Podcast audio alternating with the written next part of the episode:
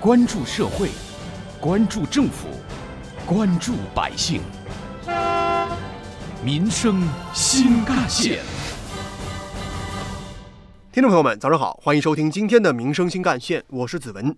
近日，国务院办公厅印发了关于切实解决老年人运用智能技术困难的实施方案，明确要求医疗机构、相关企业要完善电话、网络等多种预约挂号方式，畅通家人、亲友、家庭签约医生等代老年人预约挂号的渠道。医疗机构也应当统一配备相对比例的现场号源。保留挂号、缴费、打印检验报告等人工服务窗口，配备导医、志愿者、社会工作者等人员，为老年人们提供就医指导帮扶。首都医科大学附属北京朝阳医院问诊大厅，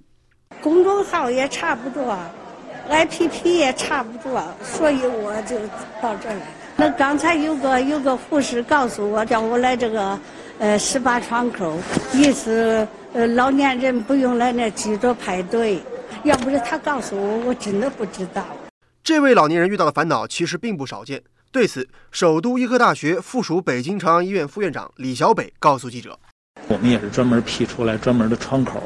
对于这个呃老年人呢，可以给予现场进行预约。”啊，这个号源呢，我们也是把它放到了这个三个月的这样一个时间，使得老年人的选择面呢也会更大。我们还会针对老年人实际就医过程当中所发现的一些新的问题，不断的再去扩充或者是丰富我们的一些服务措施。除了网上的就医挂号之外，对于不少老年人来说啊，智能手机的使用往往也是一道难题。怎么发语音？怎么接视频？怎么打视频电话？前一段时间，浙江杭州一位姑娘为了教会自己的外婆使用微信，就精心制作了一份图文并茂、自己手绘的微信使用说明书。这样的爱心操作指南，重庆邮电大学的一位同学也做了一份，为的就是教会父母怎么样用微信和自己沟通。事实上，不少年轻人都表示有过类似的经历。移动互联网时代，最需要社会提供便利的老年人群体，却常常感受到的是不方便。今年八月，湖北一名要乘坐公交车的老人家，因为没法使用智能手机扫健康码，两次被请下了公交车。敬老卡，拿手机扫码。嗯，手机，手机扫码，没有做不了。另一方面，随着网银的普及，银行网点如今也是越来越少了。数据显示，仅今年上半年，全国已经有一千三百余家的银行分支机构宣布关停。那么老年人该如何取钱理财呢？退休市民卢玉环，不会那一套，退休金我们完全是卡，而不是是折。是折。嗯，我们退休就发的折。嗯。呃，银行有一个阶段叫我们换卡，我们不换，老人都不愿换，每个月只拿折上银行开钱。对此，青岛大学智慧健康老龄化研究中心副教授朱礼华给出了自己的观点。因为他们的成长经历当中，对数字技术啊比较陌生，应用数字智能的机会比较少。他们对智能手机的和数字技术的一些排斥呀、畏惧呀、呃担心呀，呃这方面呢是一个主要的一个障碍。朱丽华认为，由于不少老人都是处于独居或者空巢状态。所以，社区统一组织集体学习，组织定期的相应的公益培训，这都是解决数字鸿沟的有效方法。退休居民邹桂花，微信啦、朋友圈啦，这个网上购物、淘宝，还有这个打车，我都我现在都可以自己，包括买火车票，我现在基本上买东西我都用这个微信或者支付宝支付，啊，比原来方便多了。挖掘新闻真相。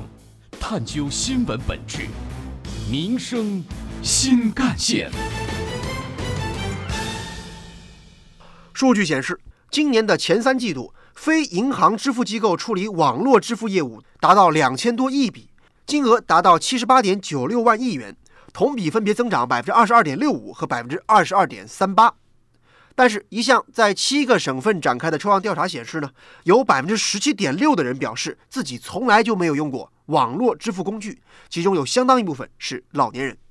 为什么老年人不喜欢使用移动支付呢？说到底，主要原因是不明白、不方便。所谓不明白，指的是一些老年人实在是有点难以弄懂怎么样去使用移动支付工具、手机银行 APP 的工作原理。在很多年轻人看来很简单，但是在老年人心中，这些工具往往不够安全，他们担心自己会上当受骗。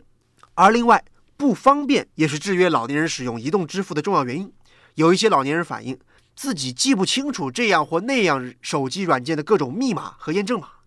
很多 APP 或者软件的这个字体也比较小，部分功能操作起来很容易误触，老年人的需求没有被充分的考虑到。此外，还有部分老人压根儿就不会使用智能手机，也不知道怎么样用手机上网。正是因为这些原因，让一些老年人不使用移动支付。如今，以移动支付为代表的金融科技在不断的进步和发展，为消费者带来更多方便快捷的体验。然而，在先进的移动支付等金融科技的进步过程当中，也要充分考虑到不同群体的差异性，让金融科技的发展成果可以惠及更多群体。当然，也包括老年群体。有关我们今天关注的话题，不少网友的留言和讨论都很热烈。网友人民 XK 说：“有人觉得下一代就不会有这个问题了，我不赞同。等我们老了，也有很多新的东西要学习的。”而网友罗大人是超人说：“关爱老年人，温暖全世界。”另外，网友乐龄树虫则说：“其实老年人一代也愿意一起前行，比如说子女有时间，是不是可以多多教一下父母怎么用智能手机呢？”有关我们今天关注的帮助老年人跨过移动支付或者说移动互联网这道使用的门槛，首先需要的是各个机构，尤其是金融机构或支付机构，从产品的设计层面来入手，切实提升移动支付产品的便捷化程度。老年人的身体状况和消费需求当然和年轻人不太一样，金融机构或许也应当结合老年人的需求，推出大字版、语音版、简洁版等等各种适合老年人的手机软件。优化老年用户的注册流程、银行卡绑定和支付流程等等。只有把一个又一个金融产品做得简洁明了，老年人用起来得心应手，这样一来，老年人才能更好地拥抱他们。目前，有些银行已经推出了网上银行和手机银行的老年人版本，有的第三方支付平台呢也上线了亲属卡、一键绑定等功能。这些举措让不少老年人开始享受到更方便便捷的金融服务，当然值得点赞。同时，金融知识宣传也非常重要。有一些老年人出于谨慎考虑，生怕自己上当受骗，不愿意使用移动支付。这种心态我们当然可以理解。但是如果老年朋友们充分了解了移动支付的更多知识，掌握了自我保护的方法，就能踏实安心的用起来。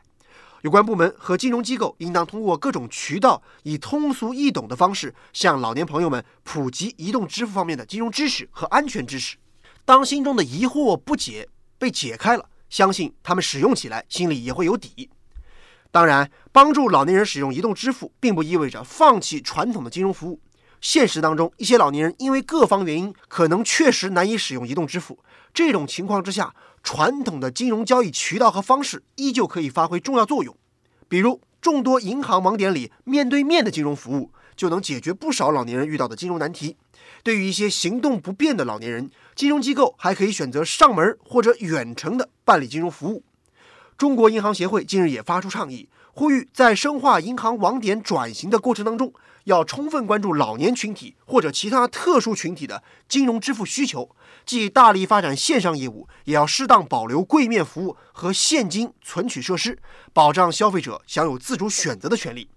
接下来您将听到的是北京大学社会学系教授。陆杰华的点评：第一，就是硬件的这种这个建设，包括呢我们的整个的适老设备的改造，包括小区啊、家庭啊，包括我们的城市、农村整个的环境要适合老年人这种安全和这个便捷。第二个方面，我觉得是一个呃社会建设或者民生建设的一种方面，能够这个体现呢我们对这个老年人呢他们的一种这个关怀、关爱和关心，这是我们这个。呃，下一步啊，未来啊，在制度设计上所要侧重的方面。